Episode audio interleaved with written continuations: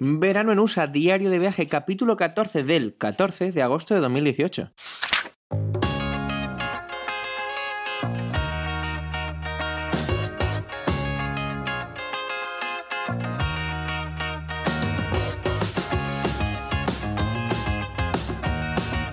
Hola y bienvenido a Verano en USA, un podcast de Milcar FM, un diario de vacaciones en el que yo, Javier, te cuento mi verano en los Estados Unidos ponte cómodo y disfruta conmigo de las aventuras que me van sucediendo.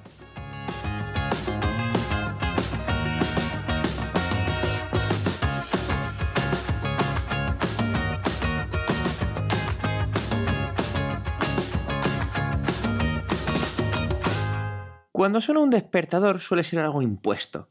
Asocio el despertador casi con algo negativo, ¿no? Por eso quizá he conseguido despertarme para ir a trabajar antes de que este suene.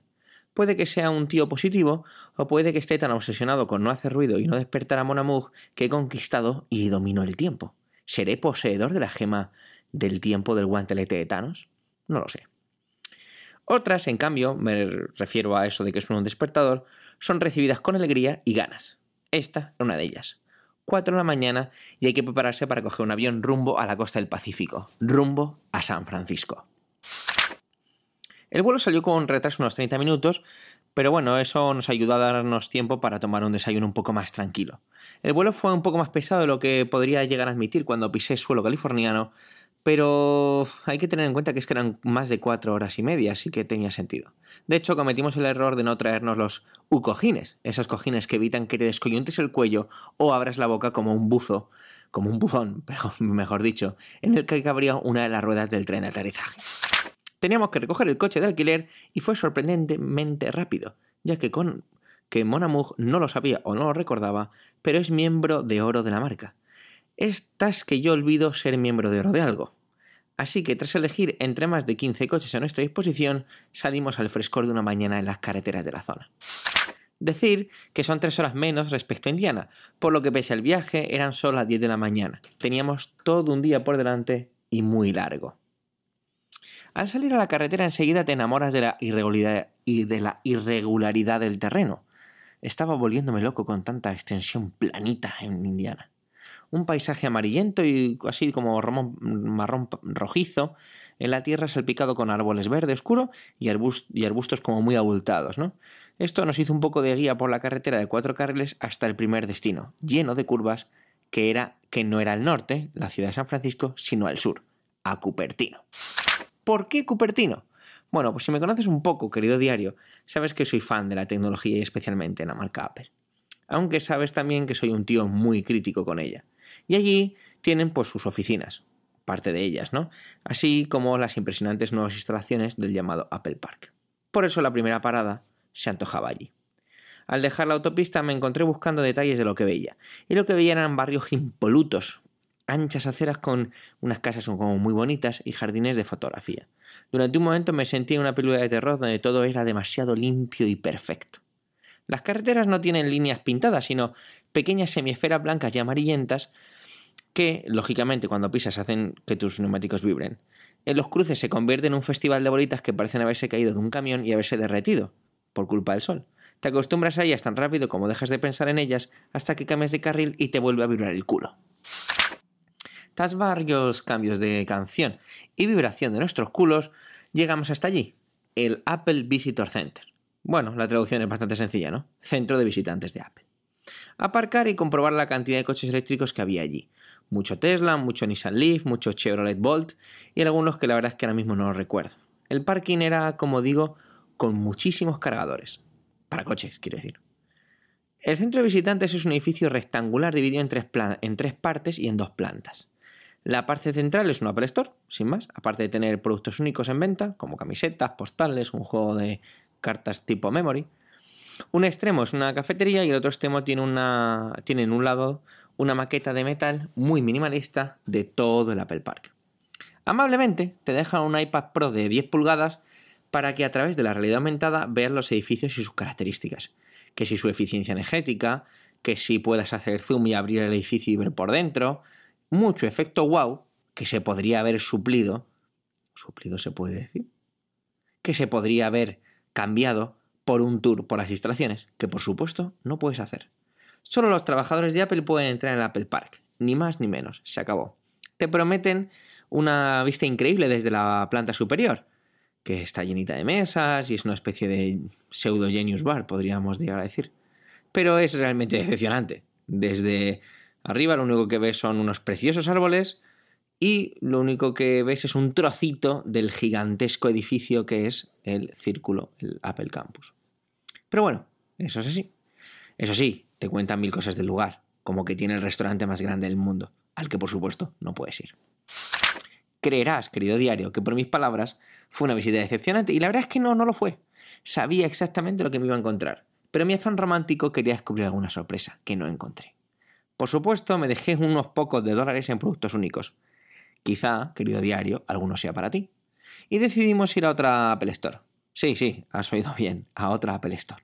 La Apple Store de la Infinity Loop. El Infinity Loop no deja de ser un conjunto de edificios de oficinas donde Apple tiene allí tenía allí su sede, central. De hecho, desconozco si ahora mismo la sede central ya se ha desplazado a la parte del Apple Park o sigue siendo en Infinity Loop, no tengo ni idea. Sé que en, esa zona pues se produjeron alguna serie de, de, discursos importantes por parte de Tim Cook y anteriormente por, por el aclamado Steve Jobs.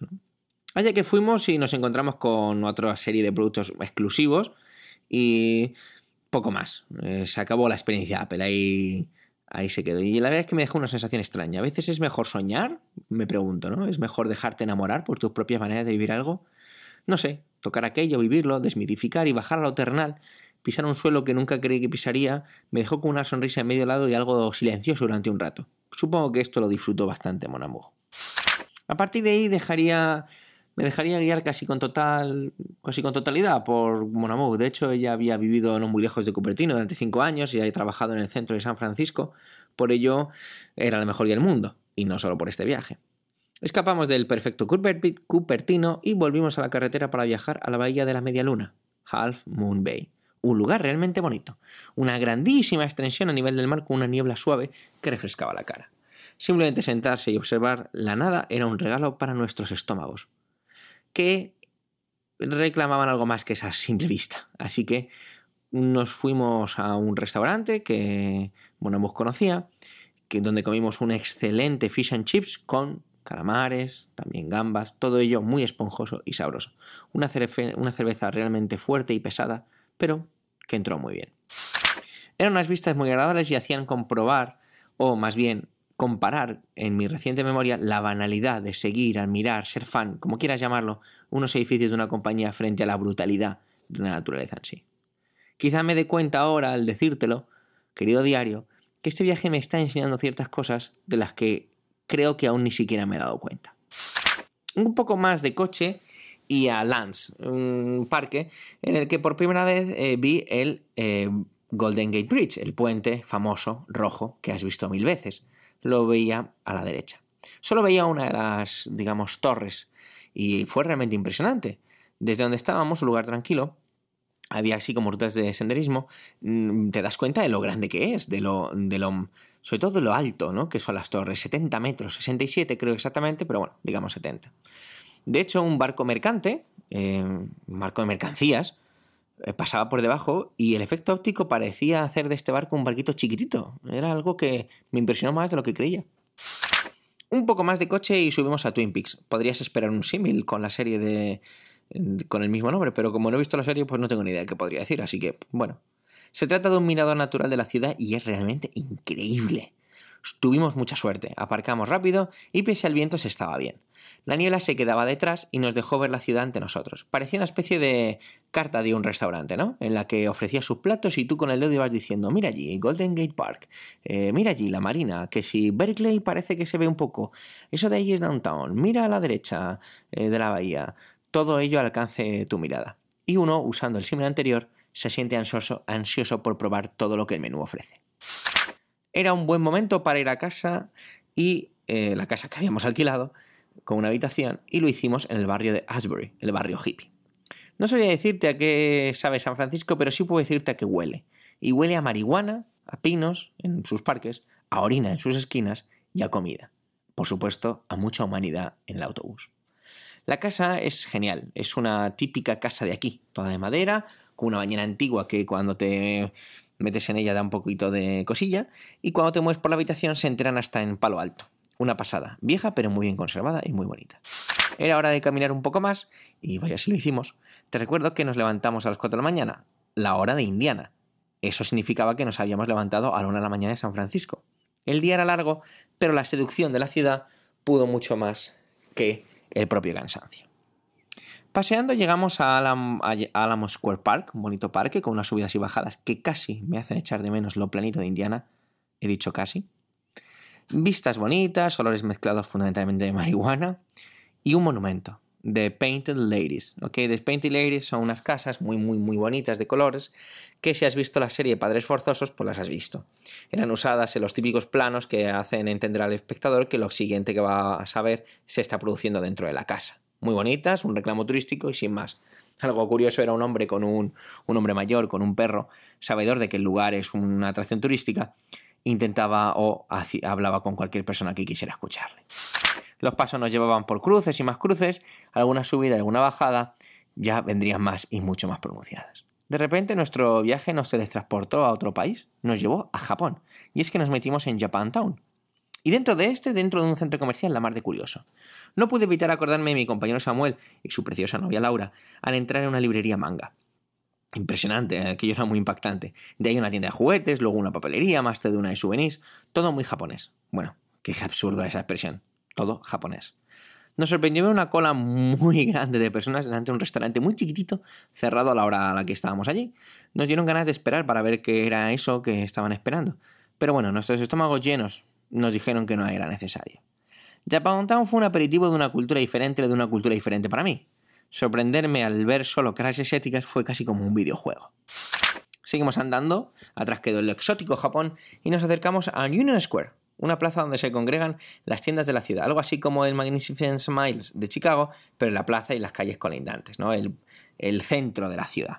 Por supuesto, otra Apple Store, un, que sin Victoria Secret, que si la Plaza conmemora no sé qué lucha contra los españoles y como la verdad es que no me apetecía enfadarme con cómo había sido escrita la historia, pasé de leerlo. Sí, querido diario, esto te pretende ser ciertamente didáctico, pero si quieres saber algo más es fácil. Pon Union Square Chicago en Wikipedia y, perdón, Union Square San Francisco en Wikipedia y tendrás información. Preferimos seguir viajando a otros lugares dentro del propio San Francisco y nos fuimos a Chinatown. La tarde iba ya cayendo por lo que las tiendas también iban cerrando. Mucho más tarde que perdón, mucho más grande que Japantown y aunque vimos mucho y en días sucesivos, solo fue una porción de aquello. Por algo es la Chinatown más grande del mundo fuera de la propia China, como es lógico. La falta del sol nos hizo, nos hizo daño, nos golpeó. de repente nos sentimos bastante cansados y buscamos algo que cenar, pese a que nuestros cuerpos, ya, ya te digo, estaban más cansados que hambrientos. Monamug le apetecía repetir en Cheesecake Factory, como iríamos, como hicimos en Chicago, y no es difícil complacer ante este tipo de peticiones. Compartimos un plato y por supuesto un trozo de tarta de queso con caramelo y base de brownie. Todo unos segundos para que asaltes la nevera en busca de algo dulce. Antes de volver a casa había que comprar las tarjetas de transporte. Mira, aquí en San Francisco no hay metro, no hay mucho metro, hay un tren, pero eh, es la verdad es que no lo cogimos nunca porque ni siquiera va incluido en la tarjeta de transporte. Lo que sí hay es tranvía, autobús y el cable car. El cable car es esto que has visto en las películas de San Francisco mil veces. El sistema para turistas es bastante curioso. Tiene una tarjeta de plástico tipo contactless, pero claro, para un turista eso sería comprar el plástico y vale más dinero. Por lo tanto, te sale mejor comprar pases. Ya que, para que te das una idea, el pase de un día son 22 dólares. El pase de tres días son 33 y el pase de 7 días ni siquiera lo miré porque me dio vértigo. Y la verdad es que es lo más antimoderno del mundo. Mirar, es un cartón, es un cartoncillo, una cartulina doblada. En una cara eh, aparece en una columna los meses del año. Y luego, a al lado de esta, ocupando cuatro columnas, los números del 1 al 31. ¿Vale? Entonces, todo eso está hecho del típico material que es gris. El gris este que rayas con una moneda de que si una tarjeta de lotería y cosas así. Para rayar un código. Creo que sabes a lo que me refiero. Pues bien, lo que tienes que hacer es rayar el mes en el que estás, en este caso, agosto. Yo rayaba agosto. Y luego rayas los tres días consecutivos, como es una tarjeta de tres días. Al rayarlo, lo que aparece es se queda la parte de abajo de color verde y eso es lo que tienes que enseñar. Lo que enseñas cuando subes a un autobús, a un tranvía o a un cablecar. San Francisco, el símbolo de la modernidad en muchísimas cosas, tiene esta porquería de sistema. Ya que, claro, te aseguro que el cartoncito es grande, eh, de largo es como la palma de mi mano. Mi mano tampoco es que sea gigante, pero es algo incómodo, no es una tarjetita, no, no es algo así. Pero esa noche volvimos en casa compartiendo un Uber, ya que quería vivir la experiencia de Uber aquí. Y es que aquí, y la verdad es que no sé si ya se puede hacer esto en España, creo que no, mm, te da la opción Uber de compartir viaje. Compartes viaje con otra persona. Cuando tú le das a. quieres ir a tal sitio, a tal dirección, le puedes decir que uses la opción económica. Entonces, le dices que vamos, en este caso vamos dos personas, una Mug y yo. Por lo tanto, eh, lo que haces es buscar en la zona en, hacia tu destino o que tu destino entre dentro del destino de otra persona, de tal manera que cuando nos recogió el Uber ya había una pasajera dentro. Allison creo que se llamaba, por lo que decía la aplicación. El coste del viaje fueron unos 8 dólares. Si hubiéramos hecho el viaje sin compartirlo, creo, es que se me olvidó apuntarlo y no hice un pantallazo de la aplicación, creo recordar que eran unos 10 dólares más, ¿vale? Para que te hagas así una idea.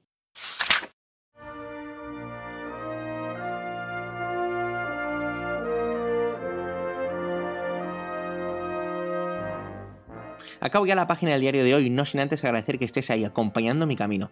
Te recuerdo que en emilcar.fm barra verano en USA está todo lo que necesitas saber del viaje. Puedes dejar comentarios y preguntarme lo que te apetezca. También puedes seguir el podcast en Instagram como Verano Pod y escuchar el score en Spotify como Verano en USA-medio playlist. Espero que estés pasando un verano de escándalo. Hasta la próxima página de este diario, aquí, en Verano en USA.